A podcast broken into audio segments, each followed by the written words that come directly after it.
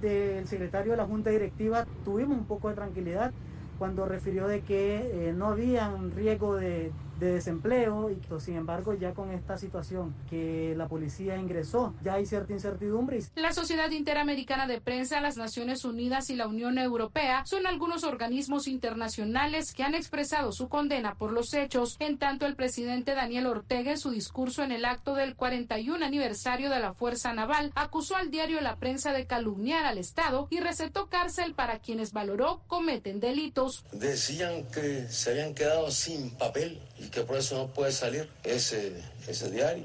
Cuando se miente de esa manera, cuando se calumnia al Estado, ahí se está cometiendo un delito. En cualquier parte del mundo es un delito. Mientras la Oficina de Asuntos del Hemisferio Occidental del Departamento de Estado de los Estados Unidos denunció que el allanamiento policial a la prensa fue hecho sobre la base de dudosas denuncias de irregularidades fiscales. Daliano Caña, Voz de América, Nicaragua.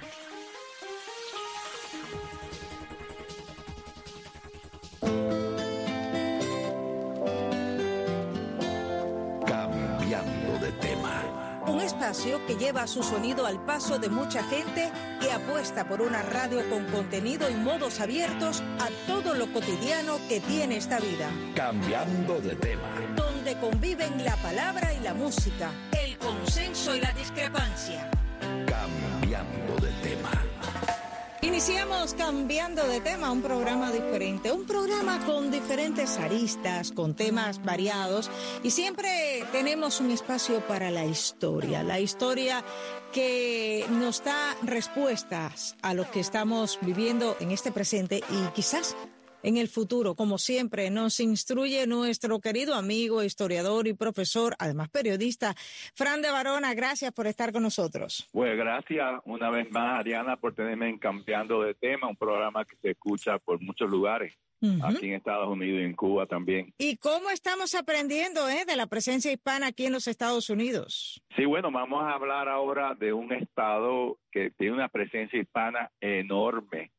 Casi 80% de las ciudades de California tienen nombre en español, los ríos, las montañas, todo vaya. Sí. La herencia hispana en California es extremadamente fuerte.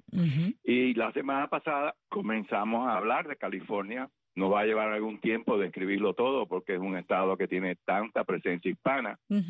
Y estuvimos hablando como los primeros exploradores españoles navegaron a lo largo de la costa de California desde principios del siglo XVI hasta mediados del siglo XVIII, pero no se establecieron poblaciones y una de las personas interesadas en California es el conquistador Hernán Cortés. Se interesó porque había leído los relatos de Alvar Núñez Cabeza de Vaca, la relación de Marco de Niza, de las famosas siete ciudades de Cíbola que pensaban que había calles pavimentadas de oro y plata, etcétera. Así que él mandó a un explorador, Francisco de Ulloa, que exploró esto. También hablamos de la semana pasada de otro explorador que se hizo un sello de Estados Unidos muy lindo. Sí. Juan Rodríguez Cabrillo, que muere en esa expedición y que también explora toda la costa de California. Hablamos también de Francis Drake, el famoso pirata, pero que era un gran explorador y que fue la segunda persona en circunnavegar el mundo después de Magallanes y Juan Sebastián Elcano. Y bueno, él también estuvo en California, etcétera. Pero bueno, vamos ahora a entrar en más detalle, comenzando por este explorador Sebastián Vizcaíno, que también hizo una gran exploración de lo que es California. Pues nada, continuando, Sebastián Vizcaíno lo comisionó el virrey de Nueva España, Luis Velázquez, para explorar el Golfo de California y establecer eh, pueblos en la península. Pero bueno, después murió este virrey, se demoró un tiempo. Bueno, por fin también eh, exploró e hizo un gran reporte. Pero en realidad pasaron muchos años que no se hizo nada y entonces en 1774 un oficial naval llamado Juan Pérez fue enviado por el virrey de Nueva España con una flota a investigar las actividades de Rusia que se había metido en el norte de California y eso fue lo que impulsó más bien la colonización porque tenía miedo que Rusia se apoderara de ese territorio que España reclamaba como suyo. Pero el zar de Rusia estaba interesado también. Bueno, en fin, mandaron a este oficial naval que explorara lo que estaba haciendo Rusia. y sin embargo él exploró tremenda expedición de Juan Pérez porque exploró las costas de los estados actuales de Oregón y de Washington. Sí, fue. Y también la provincia canadiense de British Columbia y la isla de Vancouver, Wow. que hablaremos después cómo fue España, que fue la que conquistó la isla de Vancouver. Mm, Hasta los españoles conquistaron parte de Canadá. ajá. Pero en fin, Juan Pérez descubrió también la desembocadura del río Colombia un poco más abajo de la ciudad actual de Portland, Oregon. Fíjate, todas las exploraciones de los Sí, españoles ¿no? señor. hasta, hasta, Increíble. ahí, hasta Canadá llegaron. Y claro, y habían estado los españoles también por la costa este de Canadá hace muchísimo tiempo también. Entonces, otra persona que es famosa, hemos hablado de él, pero en, en conexión con la independencia de las 13 colonias y la ayuda de España, ¿no? Es, José Bernardo de Galvez y Gallardo, Sí. más que es de Sonora. Eh, él era hermano del virrey de Nueva España, Matías de Galvez, y tío del general Bernardo de Galvez, que como ya hablamos de él, fue capitán general de Cuba y a la muerte de su padre Matías de Galvez fue nombrado virrey de Nueva España. Pero en, en- vamos a hablar otra fase de José de Galvez, que era ministro de India de su majestad el rey Carlos III de España y que y se consideró como un principal impulsor de todas las reformas económicas y políticas muy buenas, por cierto, de los Borbones. Pero ahora en conexión con California, eh, cuando él estaba en el Virreinato de Nueva España como visitador general, general con una enorme autoridad para hacer reformas administrativas y económicas, una vez que llega a la Ciudad de México, él se preocupó por la frontera norte del virreinato y también sabiendo que los rusos estaban en la costa norte de California y que también Gran Bretaña estaba interesada en California con la exploración de Francis Drake. Entonces él decide ah, hacer una colonización buena de California y contrata a un fraile muy famoso, Junípero Serra, que nació en Petra, Mallorca y murió en Monterrey, California Ajá. en 1784. Bueno, Junípero Serra fue un fraile franciscano que fundó nueve misiones en California Nueve. y que casi todas yo las he visitado, porque he ido muchas veces a California, un- estado muy bello de visitar, Claro. y él supervisó, eh, estaba supervisando 17 misiones en Baja California, que eso por supuesto es parte hoy en día de México, ¿no? Eh, estaba ahí eh, supervisando esas misiones y también su santidad, el Papa San Pablo II, lo beatificó y el Papa Francisco lo hizo santo de la Iglesia Católica porque han confirmado que ha hecho más de dos milagros Mm, y es santo de la Iglesia Católica. Bueno. Y bueno, pues entonces José de Galvez estaba inspeccionando estas misiones de Baja California y ahí conoció a Junípero Serra, que estaba a cargo de esas 17 misiones en el territorio, la cual es la península de Baja California hoy en día, que es parte de México. Y las misiones habían sido fundadas por los jesuitas, pero el rey Carlos III los había expulsado de España y de todas las colonias de América. Entonces Sí. los franciscanos sustituyeron a los jesuitas en todas las misiones de lo que es hoy Estados Unidos. Interesante, Entonces, además ahí ese también dato. José de Galvez conoció al que era gobernador de Baja California, a Gaspar de Portola, que eh, era un militar con 30 años de experiencia. Él nació en Lérida, España, en 1616 y murió en su ciudad donde él nació en 1786. Era, él fue un explorador, un militar y gobernador de Baja y de Alta California. Entonces ahí lo conoce José de Galvez y lo contrata a él como militar y a Fray Junípero Serra para que ambos comiencen la colonización de lo que ellos llamaban la Alta California, ¿no? que es hoy en día el estado de California. Y entonces, bueno, pues ellos dos son los que se embarcan en dos barcos en 1769 y después de un viaje de seis meses donde tuvieron encuentros hostiles con los indígenas, llegan a lo que es San Diego, la ciudad de San Diego hoy en día, la bella ciudad de San Diego, el primero de julio de 1769. Y ahí el padre Serra funda la primera misión de California que se llama San Diego de Alcalá y ofreció una santa misa de acción de gracia en esa nueva misión y con el apoyo de una pequeña fuerza militar, Fray Junipero Sierra estableció después las misiones de San Carlos de Monterrey y otra en la bahía de San Francisco, lo que es hoy la ciudad de San Francisco.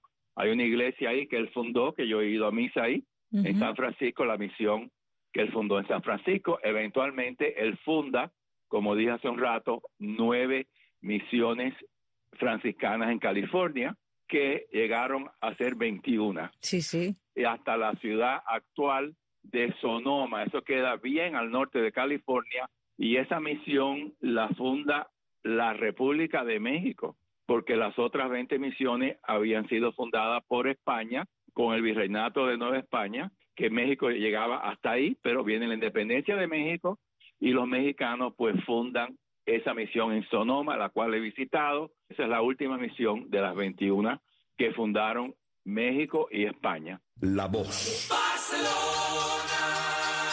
El lenguaje humano. Los efectos. El lenguaje de las cosas. La música. El lenguaje de las sensaciones. Cambiando de tema. Está en sintonía con Cambiando de tema, un programa variado aquí en Radio Martí. Bueno, todas estas misiones fueron fundadas con mucha inteligencia porque estaban a distancia de un día a caballo o tres días a pie, de sur a norte. O sea que eso relativamente en aquella época, Frank, era poco tiempo, ¿no? Para poder llegar de un lugar a otro y llevar las, sobre todo las informaciones, ¿no? Me supongo. Bueno, y estas misiones también eran como hoteles. Cuando Oh, estaban ya. los exploradores, pues iban a caballo un día de una misión a la otra, llegaba la segunda misión y ahí dormían. Y si Mm, seguían más al norte, pues iban así. Y al lado de cada misión se fundaba un pueblo con indios conversos al cristianismo y en algunos casos se construía un fuerte con soldados, que los fuertes le llamaban en aquella época presidio. Mira, todavía en San Francisco le llaman un fuerte militar presidio de San Francisco, y no es un presidio de cárcel, sino el nombre ese es fuerte Ajá. un fuerte español. Y por supuesto, en varias de estas misiones, no en todas, pero en varias, los españoles tenían un fuerte para proteger el territorio. Claro. Bueno, estas misiones controlaban miles de acres de tierra fértil. Y los franciscanos le enseñaban a los indios, como hicieron aquí en la Florida, a leer y a escribir, a muchos oficios, incluyendo el ser vaquero, porque ellos tenían vacas también, y agricultura. Le Mm. enseñaban a cultivar la tierra. Bueno. Y al principio en San Diego tuvieron problemas con los indios, eso era frecuente que pasaba, Sí. y esa misión primera de San Diego la quemaron los indios en 1775. Mira, era cuando ya la Revolución Americana comenzó en Estados Unidos, en Ujú. abril de 1775, Sí. pero después fue reconstruida. Ah, bueno. Y lo lindo que ha hecho California es que todas esas misiones, que en realidad fueron abandonadas con el tiempo, todas han sido reconstruidas fiel como eran antes. Y por eso que tú las visitas y son tremendas para el turismo, ¿no? Es una cosa muy importante. La gente que va a California siempre visita estas misiones que están de sur a norte, como hemos dicho antes, de San. Diego hasta Sonoma O sea, han recuperado su historia. muy inteligente los gobernantes de California. Vamos a reconstruir estas misiones porque para el turismo es excelente, ¿no? Claro. por- Y muchas de ellas tienen iglesias donde la gente va a misa, ¿no? Son, misiones católicas y cada una de esas misiones tiene una iglesia que da misa también. Bueno, Hoy en día, vaya que tú puedes ir a visitarla, ir a misa ahí, etcétera. Ajá. Bueno, entonces estas misiones franciscanas en California prosperaron y producieron muchísimas cosechas. Las misiones tuvieron miles de ganado, puercos, chivos, ovejas, en un territorio que antes de que llegaran los españoles no existía ni un solo animal doméstico. Wow. No había ninguna vaca en California con los indios, ni puerco, ni chivo, ni oveja todos esos son Transformación. animales que llegaron los españoles y re- se reproducieron enormemente por el buen clima que tenía Claro que California, sí. ¿no? Transformaron todo, absolutamente. Y aparte, lo más triste es que hoy en día a veces han quemado estatuas de Junípero Serra, que es una desgracia que eso haya pasado, porque es un santo de la Iglesia Católica, pero este hombre fue una gran persona y obviamente no se merece que le destruyan sus estatuas, ¿no? Que Claro. estaban por toda California. El aporte, Bueno, además, eso- que eso hizo. es otro tema que no Sí. vamos a hablar hoy. Bueno, estas misiones producían unas bellas frazadas, trabajaban con el cuero y los franciscanos fundaron la industria del vino, Sí, que la trajeron de dónde? De De España, España. que hay un excelente vino en toda España. Eventualmente habían 60 frailes franciscanos que sirvieron a 31 mil indios en estas 21 misiones. Solo 60 para la cantidad de, de- de nativos americanos que estamos hablando. Exacto, solo 60 porque nunca habían suficientes sacerdotes, ¿no? No, claro, Eh, pero. Pero fíjate el trabajo que tra- 60 frailes educaron a esos indios, 31 mil indios que educaron y hicieron toda e- ese ganado, todo eh, puerco, chivo, oveja, cultivo, eh, educación, es increíble Increíble. lo exitoso que fueron los franciscanos y cómo en la Florida que le enseñaban a leer en español usando el idioma propio de los indios, que era educación bilingüe, pero era educación apalache, español, timuco español, exactamente hicieron así. Los franciscanos hicieron educación bilingüe usando el idioma de los indios y escribían libros para que aprendieran el español, ¿no? Que era el idioma, no estaba, por supuesto, Estados Unidos no estaba ahí todavía, Claro. y esos indios eran bilingües, hablaban su idioma y hablaban también español. Bueno. Al Increíble. mismo tiempo, estos frailes protegían a los indios de que a veces venían colonizadores que querían explotarlos. Ya estaban los frailes desde Bartolomé de las Casas, Antonio de Montesino, que se fajaban con los propios españoles, que eran malos, algunos, no todos, que eran malos y querían explotar a los indios Claro, les enseñaron a defenderse. a defender a los indios a sí Ujú. mismos. Y una vez, como ya dijimos, que México se independizó de España, el Congreso pasó una ley en 1833 donde se le confiscaron todas las propiedades a las misiones. Eso ya cuando ya era independiente, a pesar de que ellos fundaron la misión de Sonoma, pero ya esta ley eh, le quitaron, eran tan ricas las misiones, tenían tanto ganado, tanta cosecha, que el Congreso de México dijo, vamos a quitarle todas estas Claro, propiedades. nos y se quedamos con esto. quitaron, Claro Se que las sí. quitaron a todos. Y entonces ya para 1839 ya las misiones dejaron de existir, aunque hoy en día, como hemos dicho, todas han sido reconstruidas, todas se han visitado. Y bueno, las misiones son bellísimas todas. En el libro que estoy escribiendo tengo fotos de todas ellas. La misión de San Diego de Alcalá, la primera. Hay una bella misión en San Juan de Capristano, que fue la séptima de las nueve misiones fundadas por Junípero Serra. Tengo una foto en colores bella en el libro la misión de San Gabriel de Arcángel, que se encuentra cerca de Los Ángeles. Ahí le vi. Si vas a Los Ángeles, te queda un paso ver esa misión. Está la misión de San Francisco de Asís, que he ido a misa ahí en esa iglesia. Esa misión se conoce con el nombre de Dolores y hoy en día está dentro de la ciudad de San Francisco y es el edificio más antiguo de la ciudad. O sea que dentro de la ciudad de San Francisco uno va encontrando un tesoro que es esta misión que se ha recuperado. y está en un área que es totalmente mexicana, básicamente donde está esa misión Dolores hoy en día, todo alrededor, eh, que en, en Los Ángeles hay millones de mexicanos, Sí. americanos que viven ahí, pues esa, esa bella misión, él le llamó San Francisco de Asís, ¿no? Que es el patrón de los franciscanos, Sí. pero hoy en día se conoce más bien con el nombre Misión Dolores y está dentro del centro de la ciudad y como dije antes, es el edificio más antiguo de esa ciudad. También hay otra misión muy bonita que se llama la misión de San Buenaventura. Bueno, todas son bellas. Claro. Vamos a hablar de ahora de Juan Bautista de Anza, Eh, que también tuvo un importante eh, eh, lugar en la historia de California. sí. Él nació en Sonora, ya en, en lo que es México, el Virreinato de Nueva España, y murió en Sonora también, en 1788. Bueno, Juan Bautista de Anza ingresó al ejército a los 16 años. Eso era típico en aquella época, tú ingresabas Sí, bien jovencito al ejército. Que para la época ya no eras tan joven. No, exacto. Para la época ya no eras tan joven. Para nosotros sí, pero no en aquella época.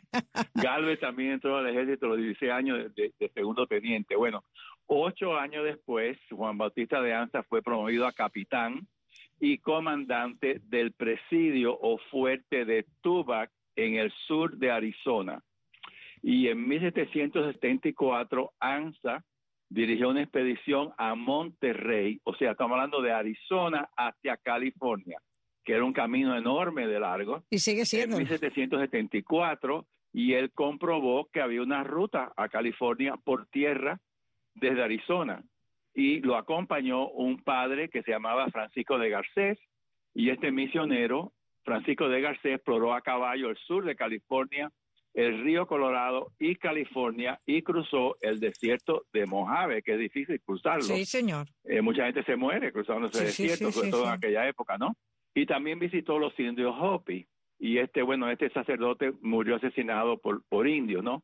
Pero en 1775 Juan Bautista de Anza dirigió una expedición, la más grande, que salió de Culiacán, Virreinato de Nueva España, a Tuba. Estamos hablando ahora de Arizona y después continuó con más soldados y por ganado a 1.200 millas hasta que llegó a San Francisco en marzo de 1776. ¿Qué pasó en esa época? En julio 4 se declaró la independencia de Estados Unidos, más o menos para que sepa la, la era. La era, sí, claro, claro, para ubicarnos históricamente. Exacto. Entonces, después que él regresa a México, la Ciudad de México, ANSA lo nombran gobernador de Nuevo México, cargo que ejerció por 10 años. Uno de sus logros más importantes fue establecer una paz permanente con los indios Comache, que estaban en guerra continua ¿no? con los españoles. Ya para el año 1794, regresando otra vez al periodo español, California tenía cuatro presidios o fuertes, uno en San Francisco, otro en Monterrey otro en Santa Bárbara y otro en San Diego. Cuatro fuertes, ¿no? Para proteger eh, a los colonos, a, las misiones, etcétera. Y en estos presidios tenían 200 soldados, así que tampoco eran tantos soldados para la cantidad de indios que había, obviamente. Y esto y la función era proteger los colonos de California e impedir, lo más importante para España, que otras naciones extranjeras penetraran en este territorio. Y además de estos presidios, existían tres pequeños pueblos, ¿no? San José, al lado del río Guadalupe, fundado en 1777. El pueblo, fíjate qué nombre, oye el nombre original, Nuestra Señora de la Reina de los Ángeles de Porcincula. ¡Wow! Eh, Ese es el nombre original de Los Ángeles. De Los Ángeles y al final se quedó en Los Ángeles. Y a veces le dicen LA. LA, sí, todavía para hablar menos. original, Nuestra Señora, la Reina de Los Ángeles, de por Porciúncula. ¿Tú te imaginas gente ese nombre Los Ángeles Sí, señor. Bueno, bueno, sería causa de risa. Oye, Fran, el tiempo vuela, pero yo creo que este es apasionante. Yo me quedo igual que Tony Simón aquí escuchando estas clases y estas partes de la historia que, mm, bueno, porque quizás que no vivamos en esta zona, no vivimos, no nacimos, no las conocemos, pero realmente es fascinante. Y lo que más nos fascina es cómo se ha ido recuperando e intentando mantener para la la posteridad. Eso que forma parte, que es identidad de este territorio de California, de cómo se fundó y a dónde ha llegado y por qué es tan importante dentro de Estados Unidos. Yo, yo creo que para la próxima semana podemos seguir hablando de esto, ¿no? Sí, no hemos acabado en California todavía. No, California es enorme como territorio y como historia tiene muchísimas hojas que contar. Y, y, lo más interesante, mira los condados de California, mira todas las ciudades, los ríos, las montañas todos son nombres en español. Ahí está la, huella hispana, está claramente en la geografía. Definitivamente. Fran, como siempre, gracias. Te esperamos ya con ansia la próxima semana para seguir conociendo más de la historia